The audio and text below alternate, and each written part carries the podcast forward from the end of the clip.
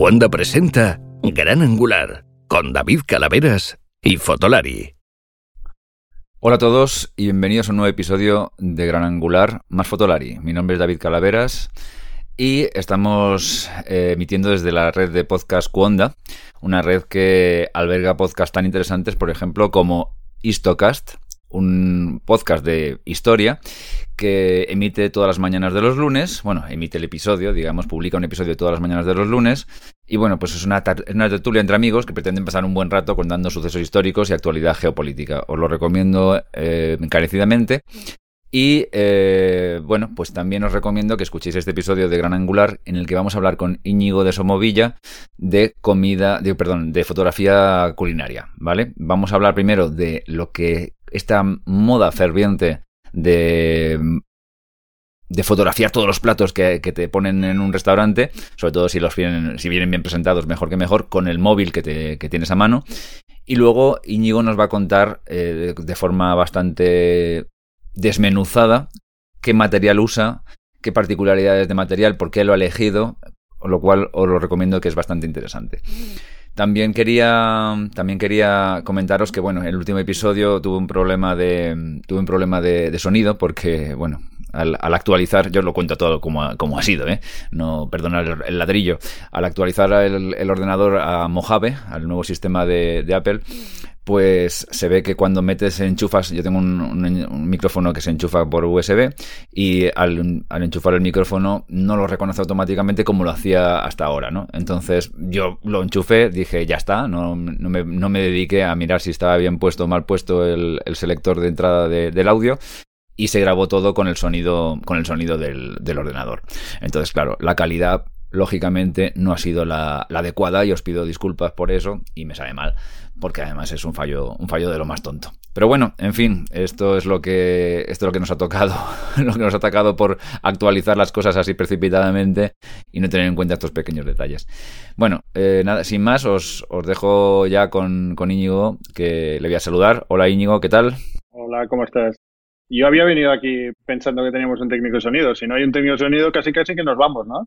Pues te engañé, de, te engañé de primeras diciéndote que, yo estaba aquí en mi estudio de grabación ultra...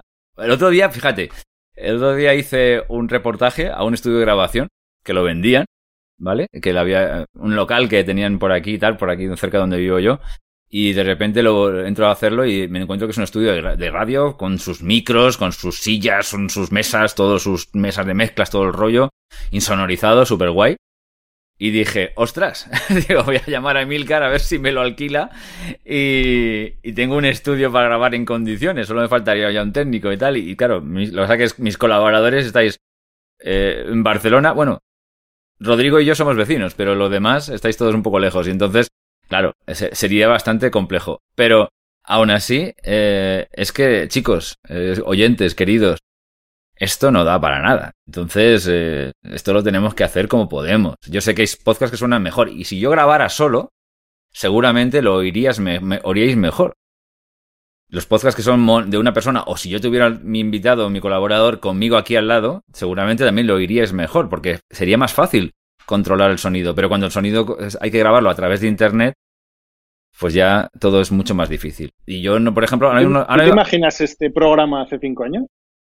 Hace cinco años. Esto ya no es un podcast, es un, es un, es un programa. Es un programa, ya, sería, sí, sí, sí. Sería, sería impresionante. Sería impresionante. Sería impresionante tener este tipo de calidad hace cinco años. Claro, claro, eh, sí, sí, seguro al final nos quejamos de vicio. Claro, e, exactamente. Ahora tenemos, por suerte, tenemos unas conexiones de internet bastante estables y bastante de, que permiten un ancho de datos bastante potente. Yo cuando, yo cuando me hacía mi otro podcast, mi antiguo podcast, y alguna vez hicimos alguna entrevista, muy pocas, era el horror, el espanto. O sea, si hubierais, si, oyerais aquello, esto os parecería la mismísima cadena ser.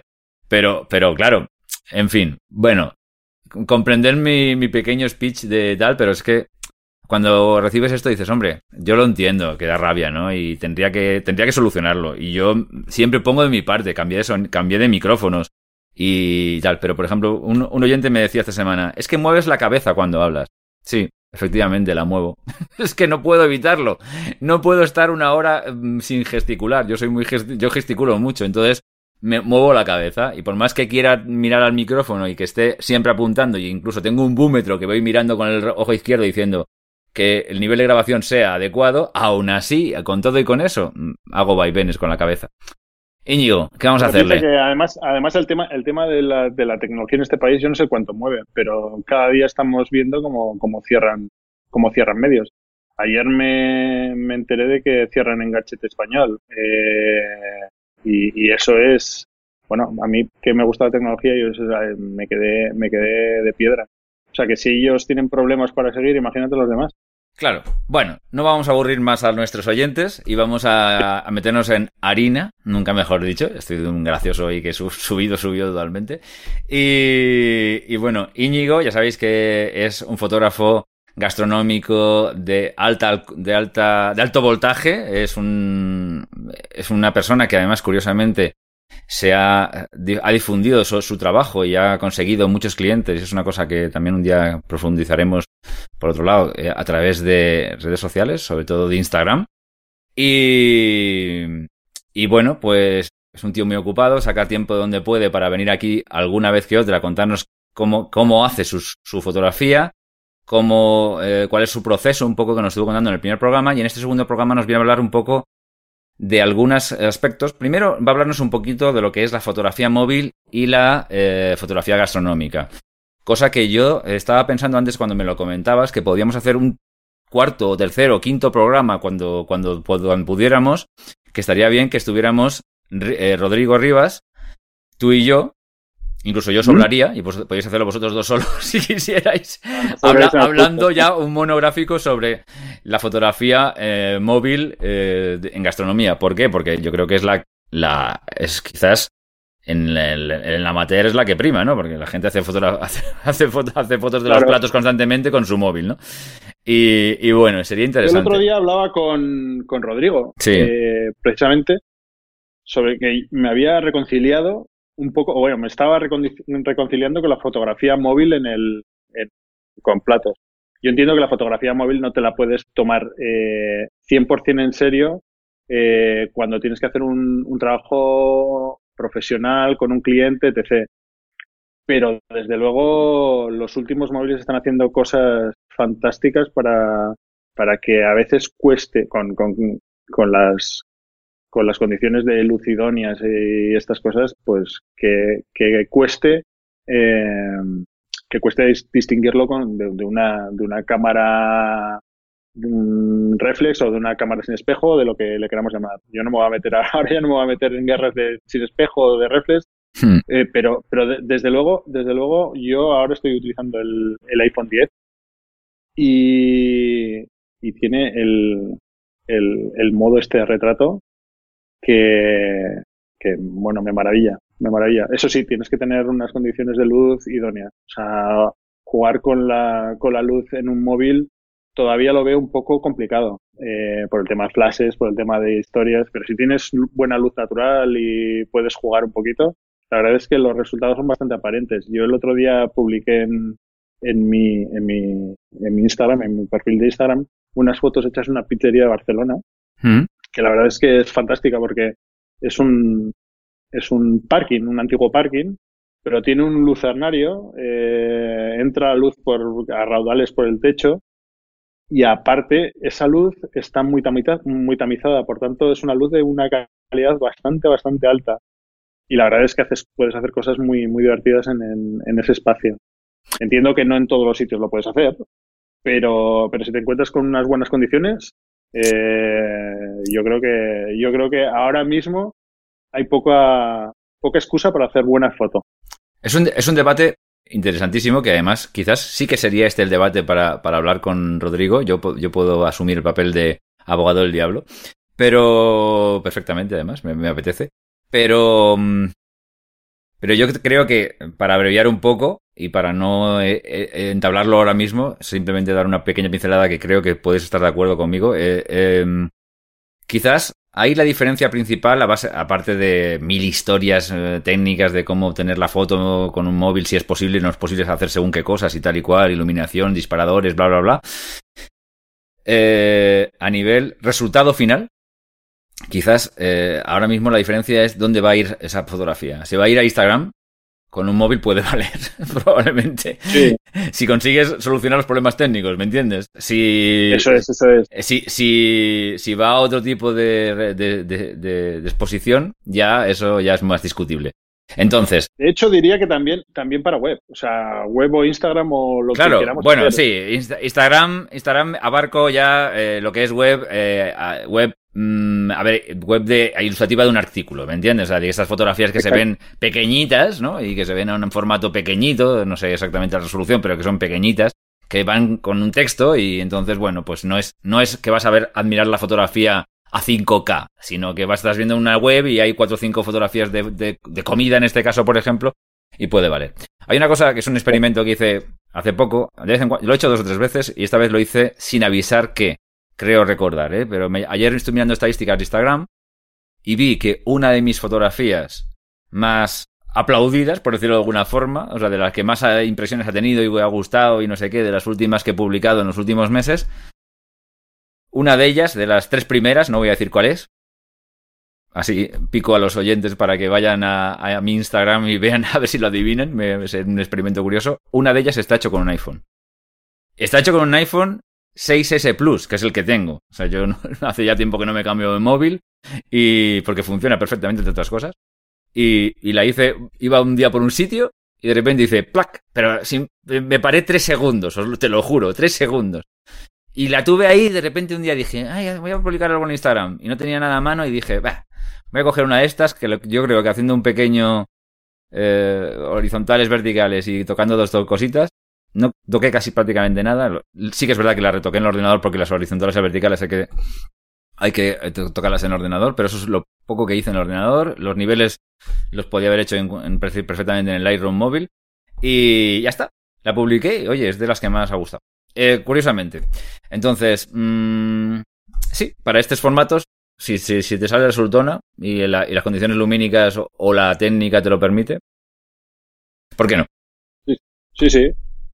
Yo creo, yo creo que, que en tu, sobre todo en tu trabajo, el tema de, el tema de horizontales y verticales es más crítico. En el resto de los, en el resto del- de los sectores, mm, es que ni no haría falta ni pasarla por Lightroom en muchos de los casos. Seguro, seguro. Lo que pasa que, lo que pasa que, claro, eh, lo que hablábamos es depende de la calidad que, de la calidad que, que tengas que ofrecerle al cliente. Claro, hombre, también, yo no, bueno, es una cosa que el tema limpieza, y cuando digo limpieza, limpi- cuando tú haces fotografía de producto, tú haces foto- fotografía de producto a fin, a fin de cuentas, que el producto es el ga- gastronómico, pero es producto.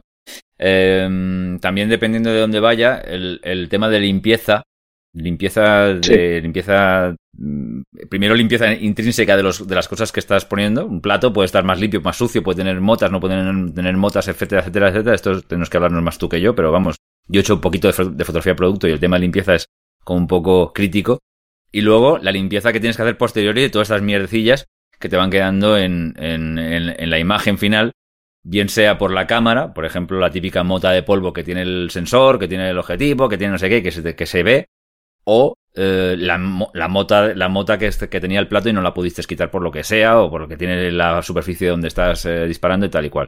Toda esa limpieza, cuando la ves en una pantalla grande o muy grande, evidentemente es crítica. Si no lo haces bien, eh, además, si, hay más o menos contraste, pues se puede notar más o menos, lógicamente. Pero, pero tal. Pero para, eh, insisto, en Instagram o en, en una web, así como parte de un artículo, esta, esta limpieza, haciendo un poquito algo muy tal, podrías pasarla. Porque eso sí que es una cosa que la verdad es que hay que hacerla, un- o sea, se hace, se, se hace en ordenador. Ahora mismo en, en, en mobile, a lo mejor con un iPad y, y un, y un pen puedes hacerlo, pero es un poco complejo, ¿no? Es un poco coñazo. Es un, Perdón. poco, es, es un poco más, es, es un poco más complejo. La Sí, verdad es que sí. con, con, con el, con el, con el eh, Apple Pencil y todo esto se puede hacer bien. O sea, Sí. se, puede hacer.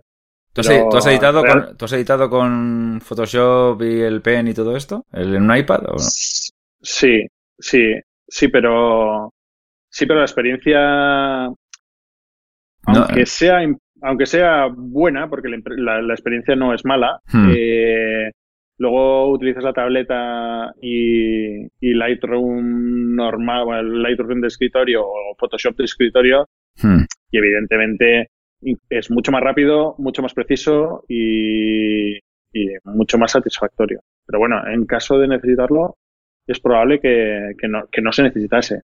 Es probable. Hmm. Eh, al final, si estamos haciéndolo profesionalmente, mm, al final vamos a ir a, nuestro ordenador, porque también tenemos las cosas mucho más por la mano. Eh, las herramientas mucho más mucho más interiorizadas y nos va a costar mucho menos hacerlo. Correcto. Pero lo que sí que he hecho es publicar cosas pasándome pasándome fotos de la cámara al móvil, editándolas en el móvil y subirlas a, subirlas a, Instagram, por ejemplo. O, por ejemplo, para las stories de, Instagram, que las stories de Instagram eh, eh, cada vez tienen más, más importancia porque es una manera muy, muy, muy fresca, odio esta palabra, pero es una manera fresca de, comunicar y realmente, realmente tiene mucha aceptación y es una manera de explicar lo que estás haciendo en el día a día. ¿Te puedes creer que jamás he pasado, jamás, ¿eh? pero cuando digo jamás es categórico, jamás he pasado una foto de la cámara al móvil? ¿Jamás? Bueno, ahora que te has hecho de los míos, lo harás. Eh, pues eh, lo, podía, hacer, lo podía hacer en las SD, SD también, ¿eh? Y no lo he hecho nunca. Eh, bueno, sí, ya, ya, es, conocido por los oyentes que, que, me he pasado de Canon a Sony. No sé si de por vida o temporal, pero yo soy de. Yo soy de matrimonios largos, ¿eh? No, no soy de andar dando muchas vueltas, sobre todo con esto. Este tema ya saben que, ya saben, por, por lo que aburrido aquí contando por el micro, que me ha costado tomar la decisión y, de momento la cosa va bastante bien, estoy bastante enamorado.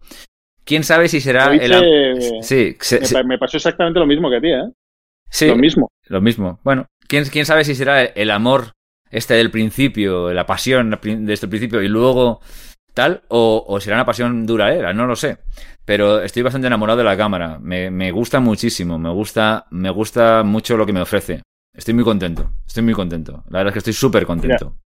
Mira, yo pasaba de una, de una Canon, una 5D Mark II, hmm. eh, a una Sony A7R2. Claro, es que es eh, también, evidentemente el salto, el salto es espectacular. Es brutal eh, también. Entiendo que es un poco parecido al mío también, sí, sí, sí, sí. Si pasas de una Mark III o de una Mark IV, pues igual el salto no es tan alto. Por tanto, no te das este, este enamoramiento igual, igual no es tan, tan, tan, tan fuerte, ¿no? Hmm. Yo parto de la base de una cosa, aunque yo soy un convencido, eh, un, un, un, usuario muy convencido de, Sony, a mí Canon me gusta mucho y, y, Nikon me gusta mucho y, y si pudiera tendría un sistema, un sistema para cada día de la semana y me encantaría tener una Hasselblad y me encantaría tener una Face una Face One de estas y, pero bueno evidentemente yo soy como el común de los de los mortales que no tenemos dinero para eso y yo o sea en este sentido quiero decirte que no soy un hater de, de nada sí, no. un fanboy de nada estoy muy contento con lo que tengo pero pero no podría decir en ningún momento oye esto es mucho mejor esto es mucho peor no es supongo que tendrá cosas mm, mejores cosas peores pero yo estoy estoy muy satisfecho. Estoy muy satisfecho del cambio. Supongo que porque lo que tenía antes no era, no era tan bueno como lo que tengo ahora. Y ya está. O sea, no, hay que darle muchas más vueltas. Pero, pero a mí me ha, me ha simplificado mucho, incluso me ha simplificado el, la manera de trabajar.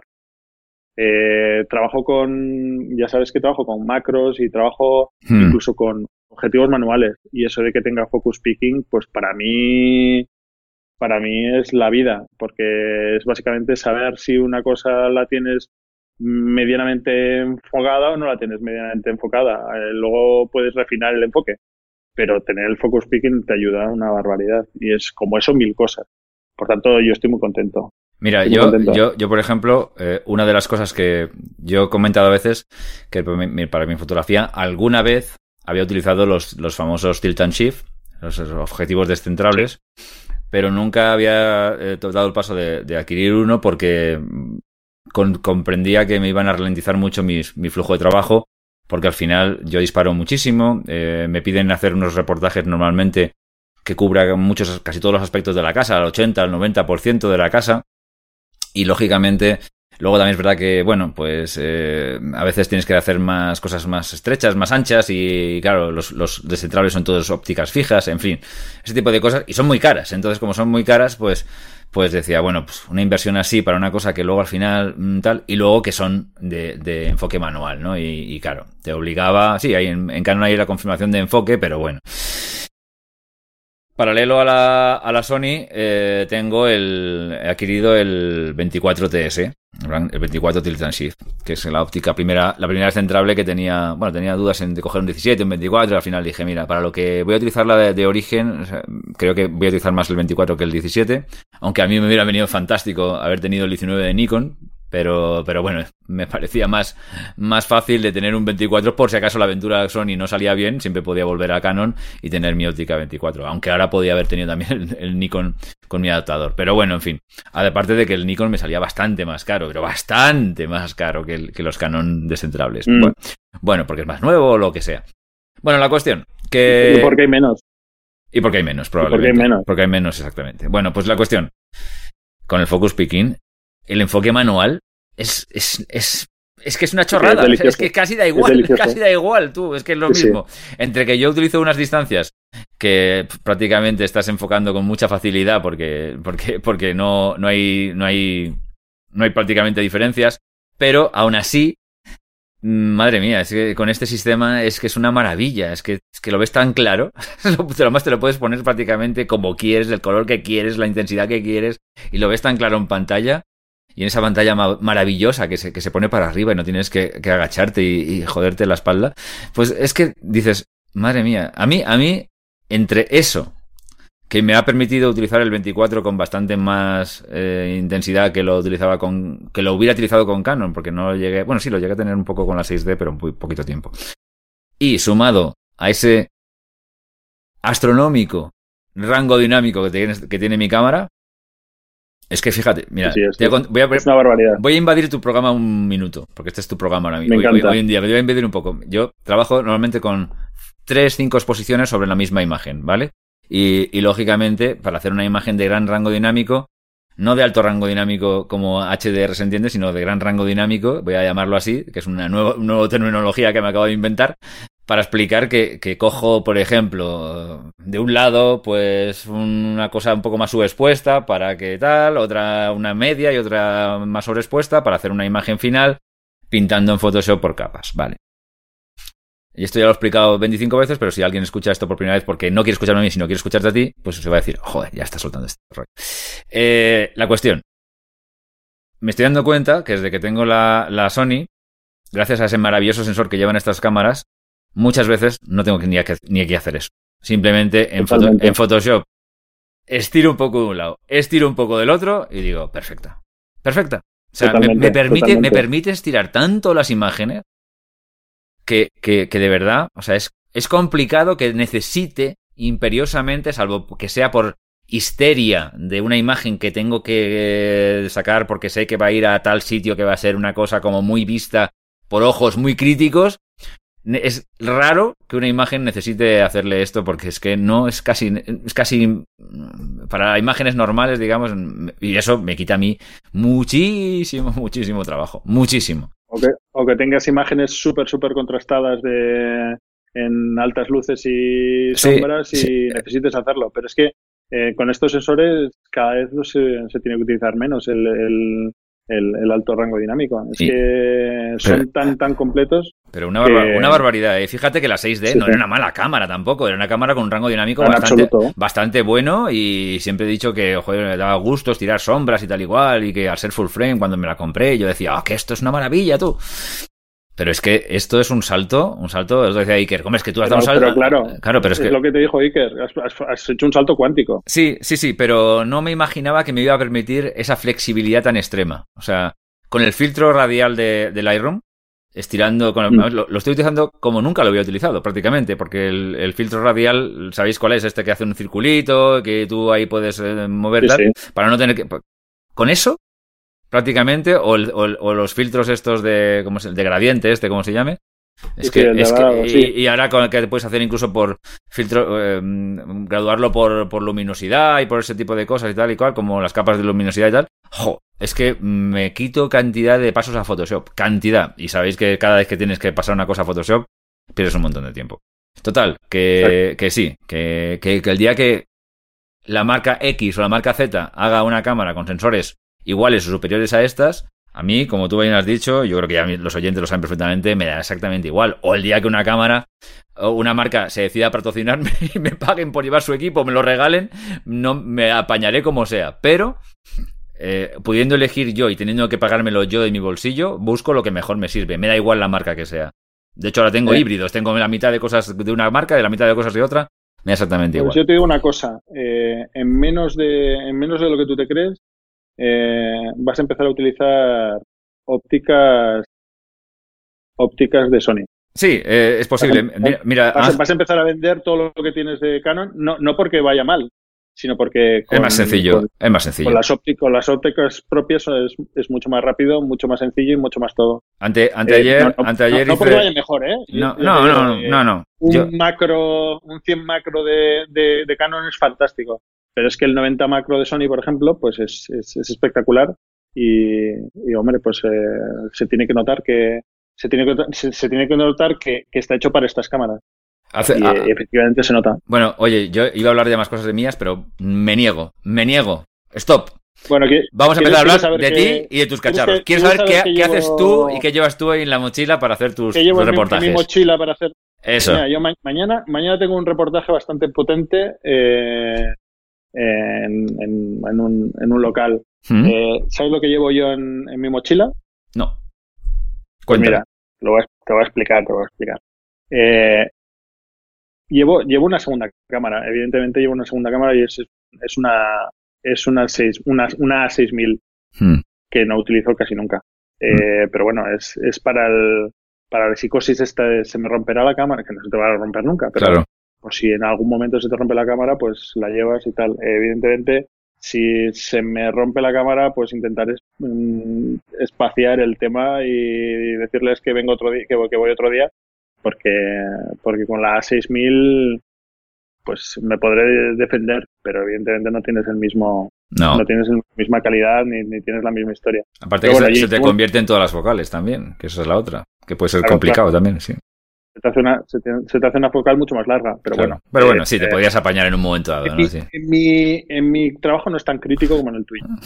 Eh, al final es cuestión de es cuestión de acercarte más o menos en mi trabajo. Por cierto, Eh, perdona, es que soy, la- soy, soy un mosquito co- cojonero, pero, pero es que por todo, para todos aquellos oyentes que escucharon mi último programa diciendo, quejándome amargamente de que mi cámara convertía las focales y, no me han escrito por Twitter, y, pero quieren saber lo que ha pasado, eh, simplemente deciros que sí, efectivamente, se convertían, se convertían las focales porque tenía activado una cosa que en las A7, no sé si en todas, pero en la tuya creo que también lo llevas, que es una cosa que se llama Sí. modo APS-C o modo 35, super 35 El milímetros 35 para, para sí. vídeo, que convierte las focales a PSC. Y eh, ent- entonces, claro, el, el multiplica por 1,5, ¿no? Uno, como 1,6 exactamente sería en el caso de Canon. Entonces, claro, pues lógicamente eh, todas las, las tenía desvirtuadas. Lo puse en manual y ya se acabó desactiv- desactivado, no sé qué ya hice. le, ya le podemos decir a Iker que no era percepción tuya. No, no, era, o sea, No era una buena simplemente- era una buena percepción mía, pero, pero, pero est- era una mala, eh, eh, eh, digamos, era apresurarme a utilizar un aparato que no tenía bien leído el manual. Vamos a dejarlo ahí. Bueno, Y aún estoy, La y aún, eso- y aún tengo que, controlar bien algunas cosas que las tengo un poco y tal. Pero bueno, la verdad es que lo que utilizo para mi es, trabajo es, es un modo muy es un modo muy útil, ¿eh? Sí, sí. Porque según para qué, pues si lo que lo que necesitas es que esté en una focal más larga, pues lo activas y, y tienes una focal más larga. Evidentemente te va a quitar algo de resolución, Mm. pero pero tienes una focal más larga. Eso Está bien, ¿no? Yo no está- cámara, porque no apunta muy, muy rápido. Pero en tu cámara que tiene un enfoque tan rápido, eh, para hacer, por ejemplo, naturaleza o para hacer deporte, pues si no quieres, o sea, si no es una cosa súper, súper exigente, pues estás multiplicando por 1,6 el, el, el, el alcance. Por tanto, pues merece la pena en algunos casos. Merece la pena, es una herramienta útil, sí, señor. Sí. Pues mira, te, te cuento. Sí. Yo llevo mi cámara eh, y llevo... Que, que tu cámara era la, la A7R2, ¿no? La 7R2. Correcto. Sí, es el, un paso inferior a la tuya. Bueno. Eh, Son, muy, son muy parecidas en muchos sentidos, ¿eh? O sea, digamos, el corazón Sí. de la cámara es el mismo, el sensor, eh, la calidad de imagen, yo creo que es casi, casi, casi idéntica, ¿no?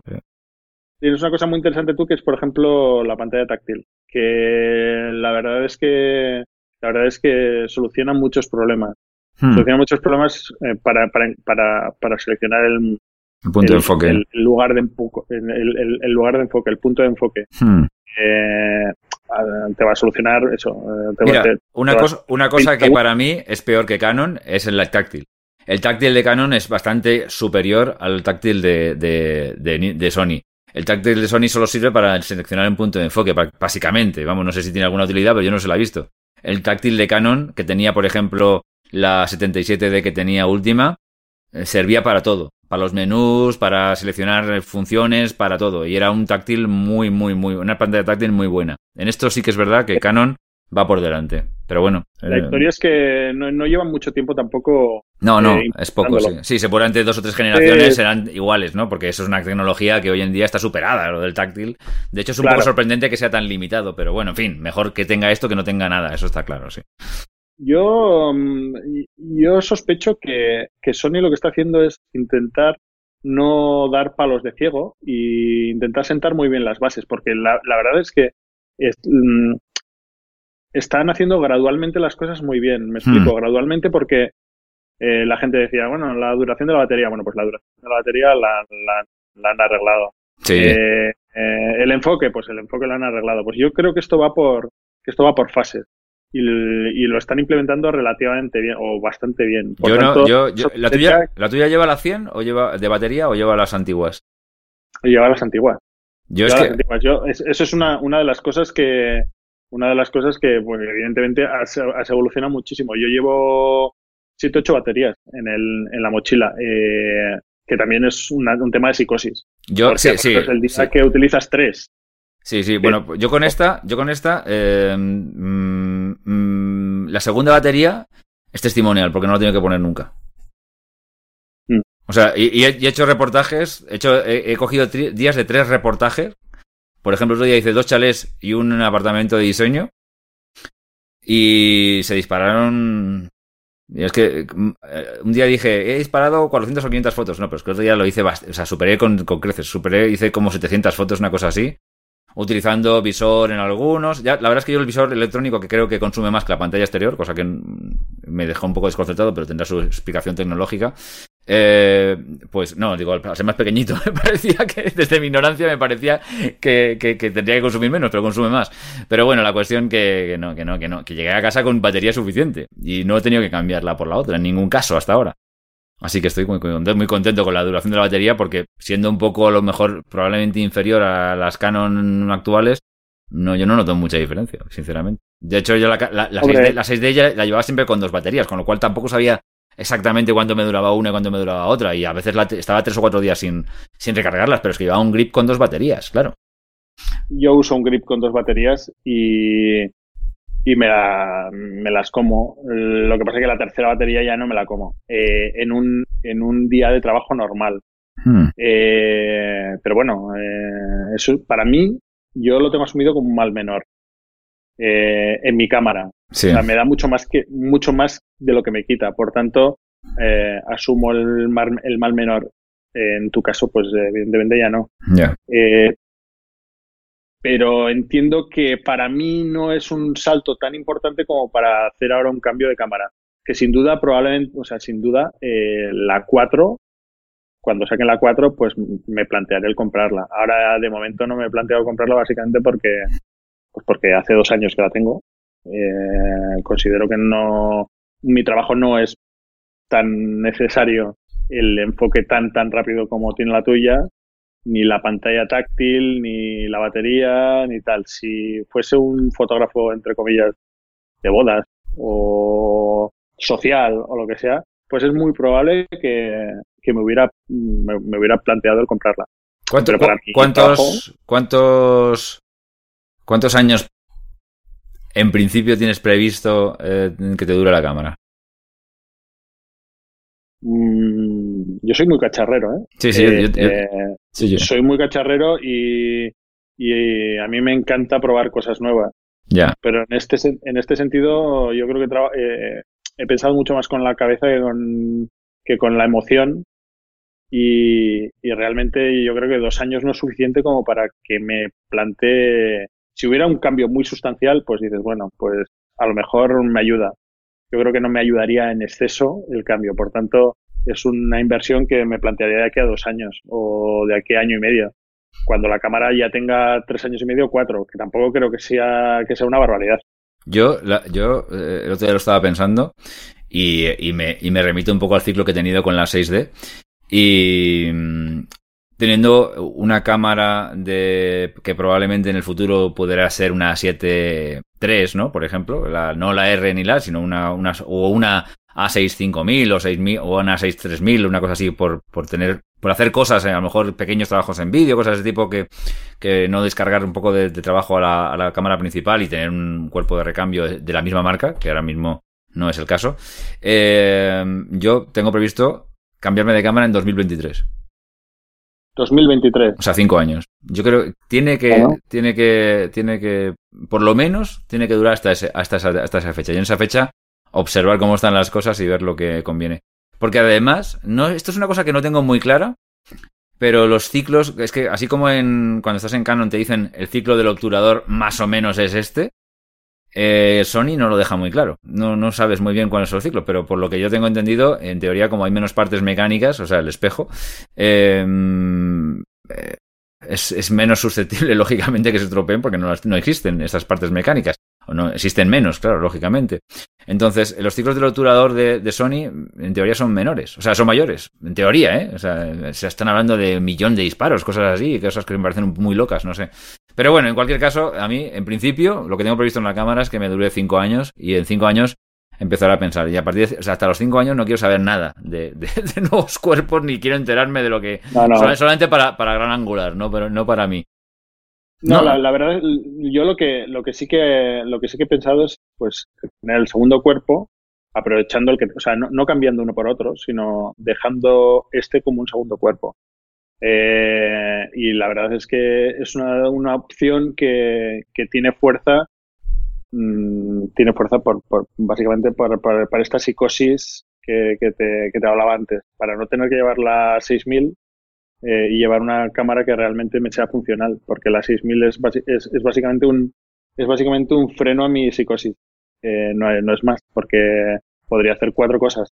Realmente se pueden hacer muchas cosas, pero no sería exactamente el mismo flujo de trabajo y, y no, no creo que me fuera funcional. Yo disparo mucho en mucho eh, conectado en tethering Sí. y la, y la verdad es que la verdad es que la, la 7R2 es que es brutal para eso, brutal. Bueno, brutal. Eh, yo creo que supongo que si te eh, haces a la idea de una de una 5D Mark IV, pues será igual de brutal. Mm. Eh, pero esto de que pueda controlar todos los parámetros desde el ordenador eh, y, de- y quitarme un poquito el rollo de mirar la pantalla y tal, Cuéntanos cómo, lo, Eh, cómo lo haces. Cómo, cuéntanos todo cómo, no lo, cómo lo haces. O sea, seguiremos con cacharros, pero me interesa esto del tethering. Yo creo que a los, a los oyentes también les va a interesar. Eh, ¿Cómo conectas la cámara al ordenador? ¿Qué ordenador llevas? ¿Cómo lo disparas? ¿Con qué software lo disparas? ¿Cómo sujetas el ordenador? Eh, Cuéntamelo todo. Mira, yo eh, hago una cosa muy loca, muy loca, que probablemente no, no tenga mucho sentido, pero yo soy muy de Lightroom para, para revelar Mm. eh, y utilizo Lightroom para, para todas mis fotos. Pero para el tethering utilizo Capture One. Capture One, que, es, Eh, que es gratuito una parte con Sony, además. ¿eh? Esto, que no parezca esto un programa, que no parezca esto programa patrocinado por Sony, pero es verdad. O sea, Sí. que, que es verdad que te- aún no me lo he descargado, porque yo también soy muy de Lightroom, pero, pero lo voy a descargar por curiosidad, porque es verdad que te viene un software que es una parte del Capture One, ¿no? Un Capture One Exacto. Lite o algo así, más o menos, es, es gratis con Sony. ¿no? Sí.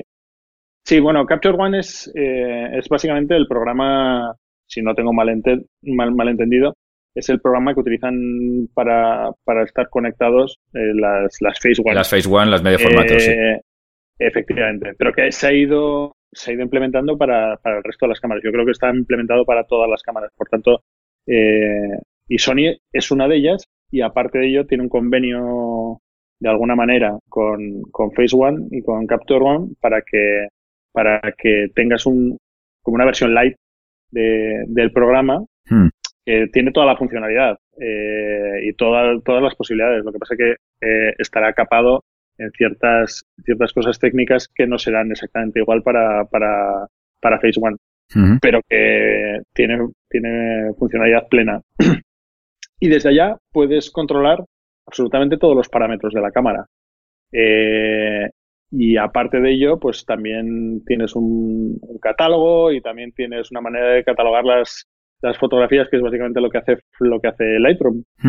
Pero que, mira, mi flujo de trabajo es disparar en crear una sesión en Capture One, eh, hacer todo el, todas las historias con Capture One y luego pasar, pasármelo a Lightroom.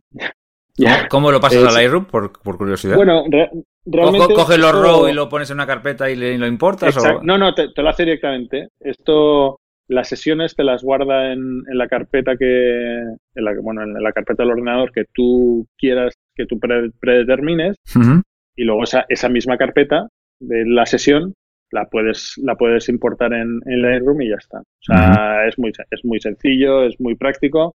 Probablemente sería más práctico eh, centralizarlo todo en, en Capture One, que mm, por lo que me dicen, eh, el rendimiento es superior al de Lightroom, pero, pero es que somos animales de costumbres. Sí, me pasa lo mismo. ¿eh? Me, han hablado de las bondades de Capture One mil millones de veces.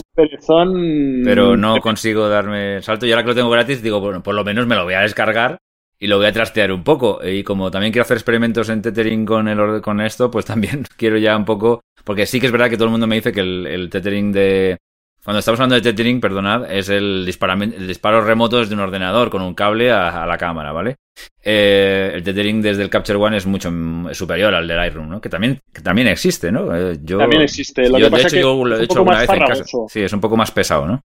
Es un poco más farragoso. Y luego tienes en, en Capture One tienes muy fácil el tema del live view, o sea, tú puedes ver en tiempo real lo que estás disparando y eso es muy interesante por lo, por lo menos en mi trabajo, hmm. porque porque me deja corregir el tema de el tema de enfoque, me deja mirar cómo, cómo actúan las sombras, cómo, cómo actúan los focos, eh, las luces de modelado, etc. Y, y eso es, es, bastante es bastante interesante. O sea, al final te hace hacer muchas menos fotografías de prueba. En Live View, perdona, preguntan, yo pregunto, ¿eh? soy el niño pregunto hoy. Eh, ¿Replica la, la, pantalla de la cámara o hace una interpretación de la pantalla de la cámara? replica la pantalla de la cámara. Eh, o sea, te, replica el, el focus picking, por ejemplo. Sí. Ah, genial.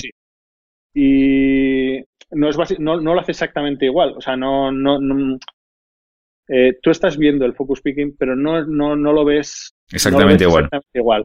No es una, no es una réplica exacta, hmm. pero sí que ves profundidades de campo, sí que hmm. ves eh, cómo actúa cómo actúa la luz, lo ves todo. O sea, no es que haga una no es que haga una interpretación, pero básicamente, no, no, o sea, no, no, no es exactamente una réplica, pero tampoco es una interpretación. Okay. Eh, lo que sí que tiene es mucho menos, mm, mucha menos frecuencia de refresco. Por tanto, no lo ves como si estuvieras viendo un vídeo. Ya, ya. Eh, es un live view, es un live view eh, que, se, que, que, se nota que es un live view, que, se nota que está en remoto. Vale, vale. Pero bueno, no lo ves pero... exactamente igual que la pantalla. Pero funcional, para, funcional. Para, el para, el trabajo es, es, bestial. Es, Genial. Es bestial. Genial. Yo para, para conectar la cámara utilizo un cable de Tether Tools que... Estos naranjas, ¿no?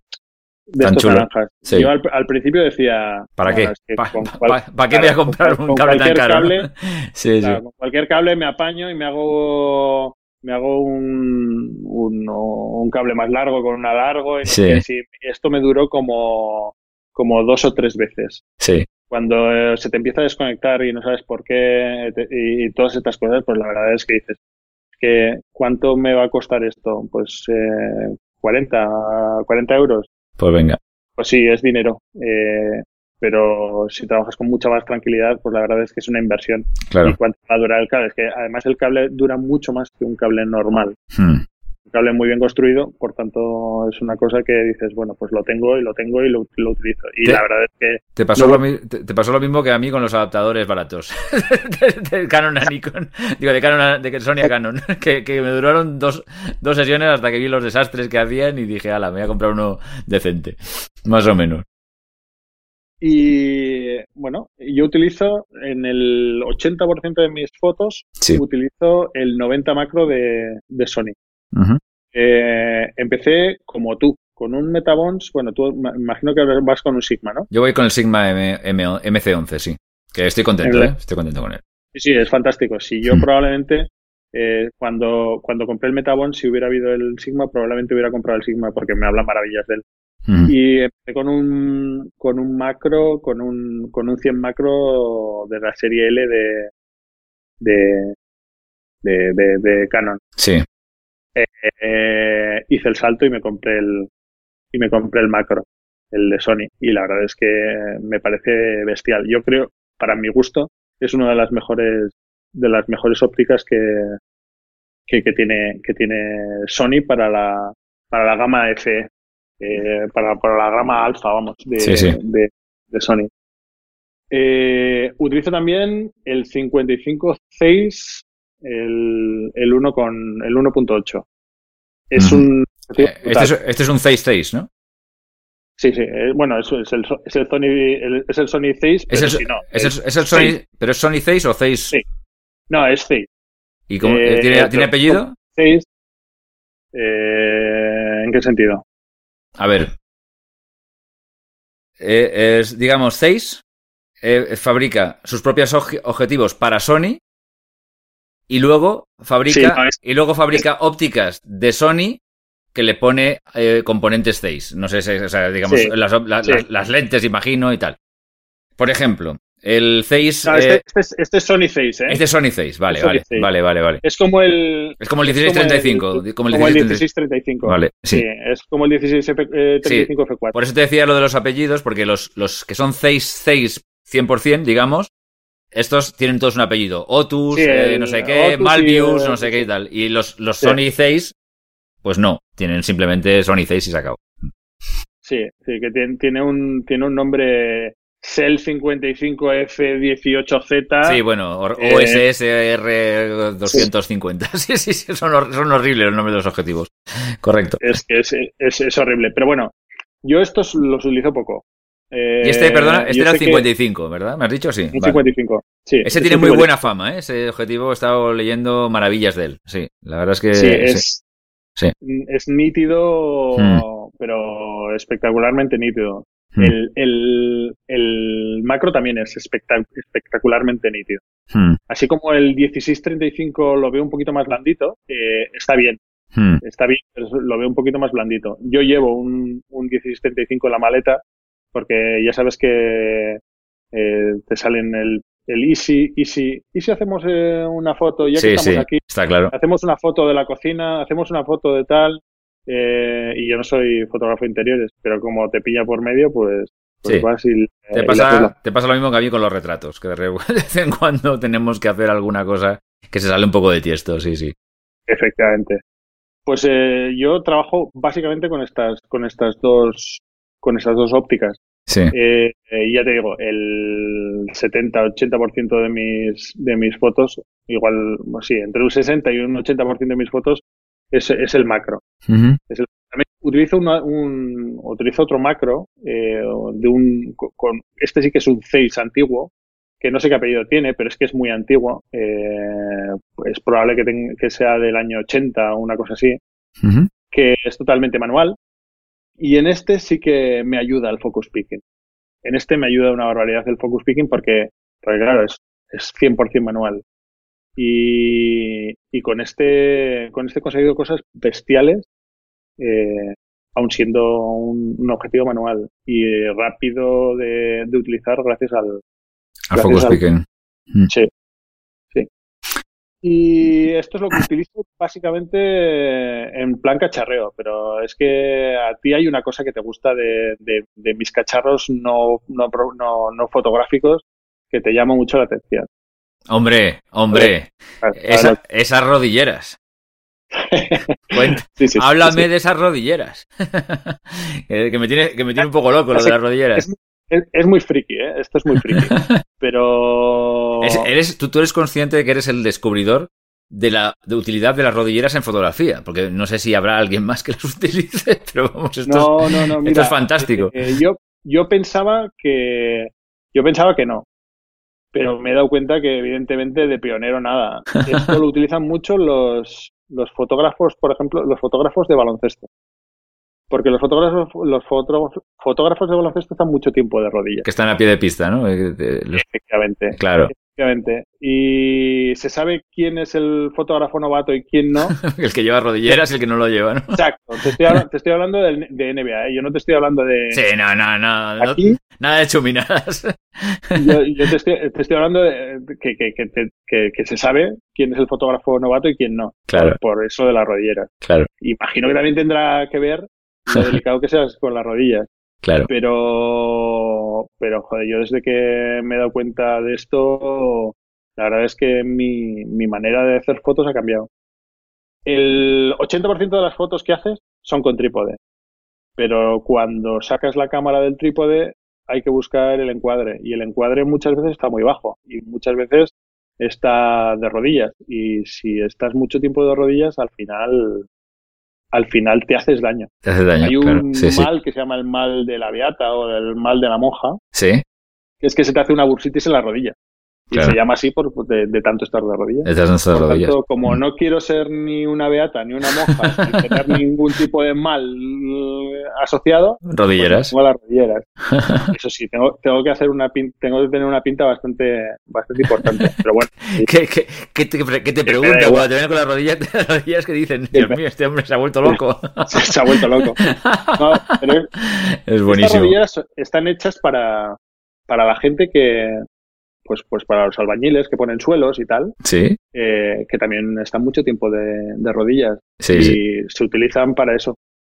Qué bueno. Y yo desde que las desde que las tengo, pues pues la verdad es que tu vida, tu vida es mejor. Mi, vida es mejor, mi vida es mejor. Ya no, ya no sufro en silencio. Eh, pero este, esta es una de las partes frikis de mi, de mi equipamiento. Hay cosas interesantes. Sí. Bueno, es que interesante es, yo llevo yo siempre llevo eh, pinceles, siempre llevo eh, bastoncitos de estos de, para los niños, sí, eh, para los para las orejas, claro. siempre llevo un rollo de, papel de, cocina, porque al final mm, en todas las cocinas y en todos los restaurantes hay papel de cocina, pero no es cuestión de estar todo el día pidiendo cosas. Sí vas cogiendo y vas haciendo tus cosas. Eh, llevo muchas pinzas, no, pero no pinzas de, de, ropa, sino clamps de estos de... Sí, los clamps, sí. Famosos clamps son una especie de pinzas, para quien no lo sepa, son unas pinzas que se utilizan, por ejemplo, mucho para coger los fondos en los, en los fondos de retrato, por ejemplo. Esto es brutal, que se, se enganchan a una especie como de viga que con dos soportes y son una especie como de pinzas gigantes, ¿no? Que, que, que agarran fuerte y tal. Y... Pero yo no utilizo ese clamp. Yo utilizo los clamps mm, baratos del Leroy Merlin o de. Ah, bueno, sí, un clamp es una pinza grande, más fuerte, ¿no? Digamos, exacto. como una pinza de la ropa, pero a lo bestia. más o menos metálica y tal, ¿no? exacto, porque eso sujeta. Sí. Sujeta un fondo, sujeta lo que necesites, pero también te puede hacer de base para, para un modificador de luz o te puede hacer cual, servicio para, para mil cosas. Para lo que sea. Eh, en, mi, en mi maleta no faltan. También llevo arandelas. Eh, dirás, ¿para qué llevas unos arandelas? Pues, mm. eh, por ejemplo, para, para darle volumen a... a pues, eh, yo esto me parece que os lo expliqué en el, en el, en el programa anterior. para darle un volumen a una hamburguesa, pones diferentes tipos de, arandelas y diferentes capas de arandelas y separas los, los ingredientes. Por tanto, no, nos lo contaste. se aplastan uno con el otro. Claro. Y le das volumen al tema. Está muy bien. Sí, sí, está, eh, curioso. Llevo una regla para, aparte de para medir, para que todo esté alineado. Eh, bueno, llevo 50 tipos de modificadores diferentes de, de, luz, hmm. Pero que al final eh, lo que es muy, muy interesante es el papel pluma, el cartón pluma este que lo puedes comprar en cualquier en, cualquier papelería. Sí, sí. Que es muy, es muy versátil, es Hmm. súper versátil. Lo puedes comprar en negro, lo puedes comprar en blanco y lo que haces en negro pues es bloquear la luz y lo que haces en blanco es reflectar la luz. Reflectarla. Eh, Es, Hmm. es, es, es- es tan sencillo como eso. Sí. Eh, llevo un montón de cosas frikis. La verdad es que llevo también otro tipo de pinzas para ponerlas en, en los, en, lo- en los pies de, de flash. Aparte, evidentemente, llevo los flashes, llevo los pies de flashes, llevo otro trípode por si acaso. Cu- Cuéntanos qué flashes llevas. Mira, yo hasta hace bien poco Sí. estaba utilizando flashes de mano. Sí. Eh, a mí me encantan los Yonnuo, estos que cuestan Sí, dos duros. Los que llevo yo, sí, los de dos duros. Estos, el John Nuo 560 es de 3 o el 4 o el 2 o el, cualquiera de Eh, estos, sí. para, lo, para lo que valen, o sea, para lo que cuestan es, es, Es, absolutamente eh, increíble. Sí, sí, sí, cierto. tienen. Es que es, es que es un es, es un pero, pero vamos, es un es una compra segura. Sí, sí. Eh, y además es que puedes con el con el mismo disparador, he utilizado bueno, he utilizado un disparador de Yono también, donde puedes utilizar no sé 20 flashes o no sé cuántos. Evidentemente Sí, sí, sí. eh, no creo que haya mucha gente por ahí que, que utilice que utilice 20 flashes de mano, pero los que utilicen muchos flashes de mano Sí, es una sí. opción. Sí, pero 5 o 6 sí que se utilizan fácilmente, sí, sí. sí. Exacto. exacto. Mm. Yo ahora mismo utilizo los Godox A600 BM, me parece que son. Sí, es, un, pie- es un flash de estudio ya importante, sí. Efectivamente, son flashes de estudio. Hmm. Eh, son unos flashes potentes y bien hechos. Creo que como hacen los chinos, pues cuestan una cuarta parte de lo que cuestan una marca reconocida. Es que es, es, es prácticamente una réplica del Profoto este famoso, el Profoto, Sí. creo que es el B1, ¿no? Me parece que se llama, algo así, Sí. que es un flash que cuesta como 2.000 euros o 1.500 euros, una cosa así, más o menos. Bueno, estoy hablando sin saber, pero bueno, más o menos, por ahí cuesta mil y algo euros, creo recordar, y, el, y el, el- la réplica más o menos que podría ser el, el A600, la de 600, pues viene a costar lo que tú dices, una tercera o una cuarta parte, más o menos, ¿no? no es, que es, una, es que es una barbaridad, es que es una diferencia... a 600 Tú y yo lo hemos, a 600 euros. Tú y yo, sí, exacto. Tú y yo lo hemos hablado alguna vez que, que parece un poco una locura, ¿no? O sea, pero bueno, en fin, también comprendemos que los otros tienen que tener al- algo. No sé si para justificar tanta diferencia de precio en un flash, pero, pero algo deben de tener. Los Profoto, no, yo no discuto la calidad de los Profoto, no, no para nada, pero sí sé que, por ejemplo, eh, en un flash de mano, y esto también lo hemos hablado alguna vez en el programa, pero en un flash de mano, entre un flash Canon Nikon eh, equivalente en número de guía a un John Nuo, y teniendo en cuenta que además el, el, el John Nuo, cuando yo me compré los John Nuo, eran Wi-Fi, cosa que los Canon y los Nikon en ese momento no lo eran, pues, eh, chico, es que, que estamos hablando de 500 pavos contra 50 pavos o 75 euros y decías, ostras, es que con lo que me compro uno me compro todo el set de los otros y me sobra y a- y, y, y tengo es que no, no no hay color o sea no hay color. En mi caso En yo- el, en, el te- en el tema de los flashes de estudio, yo creo que la diferencia ya no es el tema de la calidad, que yo creo que están fuera de duda en los dos casos, Hmm, sino que en un uso intensivo profesional es posible que el servicio técnico sea más ágil no y más eficiente eh, No, el no. de no no no seguro Eso- seguro no eso yo creo que ahí Se- radica la diferencia. Seguro no. O sea, si eres un tío de retrato, por ejemplo, que estás disparando con flash de estudio, tienes, Claro. un, tienes un estudio, trabajas con modelos profesionales, eh, bla, bla, bla, bla, bla, bla, bla, bla, bla. Este, está claro que a lo mejor ahí sí que se justifica la diferencia de precio por lo que tú acabas de decir. Por decir, Claro. pues tengo un respaldo de una marca que llamo a un tío, me vienen aquí, me, me- se- hacen lo que sea. Yo, yo he estado en demostraciones de Profoto y he visto cómo se mueven los de Profoto, cosa que Godox hoy como hoy por Claro. hoy como marca es que no, no tiene ni, ni, ni tiene ni si le parece, ni si le parece, claro. Pero para los que usamos los señores de señores de Profoto estamos encantadísimos de, Oh, bueno, bueno, de que yo, nos, yo, nos- nos envíen todo, ¿verdad? yo, yo encantado de que nos envíen todo para probarlo. Yo sería, sería, Eh. sería un niño feliz. Pero Hombre, eh, cuando usas el flash como un complemento y que, en fin, que no es una cosa tan, tan, es clave, pero, pero es clave, te puedes apañar con, con muchas cosas más sencillas y tal, y te puedes comprar 25 de los otros, pues es que hay que ser realista. Ojo, eso no quiere decir que las grandes marcas con grandes precios tal.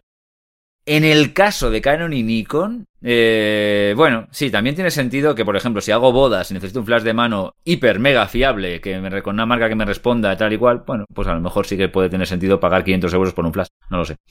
Pero en mi caso, desde luego, no lo tiene, salvo que me, lo justifiquen de otra forma. Señores de Profoto, señores, señores de la marca que quieran, estamos aquí para, para dejarnos eh, para, para probar lo que falta. Para testear lo que, lo que quieran ustedes. y hablaremos lo que veamos eh, buenamente. En fin, sigamos. Yo yo creo que ya hemos cansado un poco al, a la audiencia con tanto cacharreo. hemos, hemos, cacharreado, nos hemos enfangado de cacharreo. Pero antes de acabar, yo quería, yo quería comentarte eh, de dónde saco un poco, ya, ya no sé si la influencia o, Evidentemente, evidentemente yo, yo bebo de 50.000 fuentes y no me y no me escondo. O sea, yo de, yo de precursor tengo cero. Eh, y los grandes están allá y, es, un placer leerlos, verlos y, escucharlos. Sí. Y te quería comentar que, pues, que si, la, si, si, nuestros, si nuestros oyentes pueden echar un ojo, ¿Sí? Eh, al trabajo, mira, mm, yo sigo a, evidentemente, mucha gente, pero yo, eh, pero aquí tenemos un, tenemos un, un, un, personaje muy importante en el tema de, en el tema de, de, la fotografía gastronómica, que es Francesc Guillamet. Francesc sí. es un dios en la fotografía gastronómica. Sí. Eh, es el que el que ha hecho que em, las fotos para, para el Bully. Para el Bully, sí, sí. Ha, hecho para, para todos los grandes. Sí. Eh, he visto un poco sus libros, he estado, he estado, he estado viéndolos un poco por encima, no me los he leído enteros, pero me los he visto un poco por encima y me han parecido muy interesantes, la verdad. Sí. Yo tengo delante uno que se llama Comer Arte, sí. que eh, que es la visión fotográfica en la cocina de Ferran Adrià, que hmm. es un libro editado por Somos Libros, eh, que te enseña el catálogo de el catálogo de, los, de los platos del bully desde que empezaron hasta que hasta que hasta que acabaron básicamente. Y la verdad es que aparte de, de la belleza de las fotos es una labor de documentación impresionante. Impresionante eh, tenemos gente que está pegando súper fuerte y, y, gente súper joven, como, como Martí Sanz. Eh, Martí Sanz es un fotógrafo súper conocido en el tema de, en el tema de fotografía de producto, pero es que en el tema de fotografía gastronómica es, es un tío que, que hace las cosas increíblemente bien. Tiene tiene una eh, tiene un estudio que se llama 365 milímetros que, que es absolutamente bestial y trabaja para, para marcas como Chupa Chups y para Estrella Damm y para un montón de marcas. Oye, caramba, estoy viendo, acabo de meterse en la web de, este, este, chico y es fantástica, ¿eh? O sea, tiene una fotografía muy, muy bonita, ¿eh? Muy bonita, sí, sí. Es, simplificar mucho. Para quitarse, el sombrero. Es simplificar eh, mucho esto de bonita, pero vamos, lo que he visto así a primera, eh, a primera imagen me, me ha gustado mucho es, es, es bestial. Mm. La verdad es que es bestial. Y así, eh, yo estoy, estoy, estoy ojeando ahora mismo otro, que es el del restaurante Noma. Sí. Otro libro eh, del restaurante Noma de, de, de, Copenhague, de, René Redzepi, que está editado por Faidon y es el tiempo y espacio en la cocina nórdica que también eh, es una labor de documentación bastante importante, pero es que las fotos son, son impresionantes. Impresionantes. Y si queréis echar un ojo al trabajo de Andrew Scribani, que es un fotógrafo y columnista del New York Times, eh, es un tío que trabaja fantástico el claroscuro. Eh, el claroscuro en la fotografía gastronómica pues es el gran olvidado, aunque cada vez más eh, cada vez más las fotos en claroscuros están con, con claroscuros se están se están se están imponiendo a las a las fotografías de muchísima luz muchísimo color etc y luego hay otro otro otro otro al que sigo mucho que se llama David Loftus. Sí. Eh, este no sé si os sonará, pero es el que lleva todo el tema de imagen y fotografía de, de Jamie Oliver. Ah, mira. Oliver, que, bueno, supongo que todos lo conoceréis, pero eh, Iker lo conoce por el de la paella con chorizo. la paella con chorizo, sí, señor. pero aparte de, la, aparte de todo esto, es que es, bueno, ha, ha, hecho un, un imperio gastronómico desde la, desde la imagen, o sea, desde los programas de televisión y desde, y desde, los, y desde los canales de YouTube. Y la verdad es que eh, todo esto lo, lo, lo lleva el, el, el, este, este hombre que se llama David Loftus, Loftus que es fantástico. Y luego ya, aparte, eh, eh, tenemos pues una amiga es una amiga mía eh, que no, que curiosamente no es ni, ni fotógrafa ni cocinera profesional, que acaba de sacar un libro y que la verdad es que estaría súper bien que pudiéramos hacer una pequeña entrevista porque, porque es el, el, lo exótico de una persona que no se dedica a esto, pero que, saca, que, que edita un libro, edita un libro de cocina, hace ella misma sus fotos y que las hace también. Se llama Eva Espallargas ¿Sí? y su libro se llama eh, Fres, eh, Fresa y Pimienta. Oye, Y la qué, qué cosa es inter- que- qué- qué interesante. O sea, ella no es fotógrafa y, Ni y- es cocinera. ni es cocinera y saca un libro de cocina y le hace las fotografías a ella y le queda bien todo. Oye, esto, esto- esto es, de, esto es de chapó, tú. Esto es Esto es de fantástico. chapó. Por Esto es eso te quiero decir fantástico. que esto, esto tiene una entrevista. Pues oye, Tiene una entrevista. Sí. O sea que si lo puedes gestionar, la verdad es que sería fantástico. bueno, cu- cuento un poco con tu prevaricación en el tema, pero seguro que seguro que vamos, lo vamos a intentar a, a conciencia para ver si la podemos traer, porque yo creo que sí que sería interesante que nos contara un poco cómo ha llegado hasta ahí y, y- y cómo ha conseguido un resultado tan interesante, porque hemos de, he de decir que me lo había chivado un poco por, por, por, lo, por lo bajo y he estado mirando y, oye, me parece de lo más interesante sabiendo que no es ni fotógrafa ni cocinera. A mí es una, es una cosa que me tiene maravillado. Porque, porque realmente, realmente no te esperas que una persona que no se dedica profesionalmente a ninguno de los dos ámbitos, a, a- a ninguno de los dos ámbitos, Claro. eh, sea capaz de hacer lo que, lo que ha hecho. Porque además todas las recetas son suyas. Eh, lo cual es un valor añadido a, todo lo que estamos diciendo. O sea, no son loas gratuitas, sino que, en mi humilde opinión, es una es, es, es un caso digno de, de mención. Pues mm, nos encantaría tenerla aquí en Gran Angular, así que el llamamiento ya está hecho. Yo nos pondremos a trabajar en ello. Seguramente a los, a los, a los oyentes le, también les apetecerá escuchar que a ver cómo, cómo, cómo se lo ha montado, ¿no? Para ver si, para ver que, para que nos ilustre un poco y seguro que además a más de uno le va a ser inspirador el saber que una persona que no estaba en esto lo ha hecho y lo, lo ha cumplido con tanta solvencia. Realmente es un ejemplo inspirador, tú mismo lo has dicho. Perfecto. Pues nada, pues oye, pues eh, esperemos contar con ella a la mayor brevedad. Pues no sé si te parece, Íñigo, que más o menos, salvo que tengas algo que añadir importante, eh, lo dejemos un poco aquí, porque ya nos hemos, nos hemos puesto de tiempo bien, ¿eh? O sea, este va este va a ser Sí, un sí, podcast cargadito, pero que creo, Cargadito. que creo que ha merecido la pena. Y, y bueno, te quedan más entregas. Alguna más te queda, yo lo siento, pero te queda alguna más, independientemente de la entrevista, eh, que podamos hacerla o no, te queda alguna entrega más, porque nos tienes que contar alguna cosa más, ¿eh? Yo, eh, este, lo siento, ¿eh? Lo Yo estoy a- lo, lo Yo siento. estoy a tu disposición para lo que necesites. Sí, sí. Bueno, pues, pues nada, pues perfecto. Pues es que ya estaba, había un run run como a ver cuándo vuelve este señor, que, que dijo que iba a volver más y que no ha vuelto. Yo tenía, he tenido algún, algún feedback por ahí que me ha dicho, oye, ¿esto qué? ¿Lo habéis dejado aquí a medias como tantas otras cosas que has empezado y has dejado a medias? No, no, no, no os preocupéis que Íñigo volverá. Así que bueno, lo prometido es deuda, pero aún quedará alguna cosa más que nos tendrá que explicar Íñigo por el camino. Yo quiero saber cosas de iluminación y quiero saber algunas otras cosas más que nos tiene que contar que no, no caben todas en, en una hora ya extensa que llevamos de programa. Bueno, pues nada, Íñigo, te dejo ahí con tus rodilleras. Cuídalas, cuídalas, que va tu salud en ello. No queremos que te conviertas Mi en salud una, va en eh, ello. no queremos que te conviertas en una monja, por muy devoto que seas. Perfecto.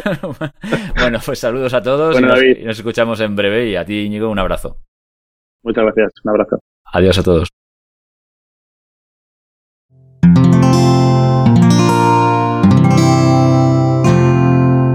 Puedes escuchar más capítulos de este podcast y de todos los que pertenecen a la comunidad Cuonda en cuonda.com.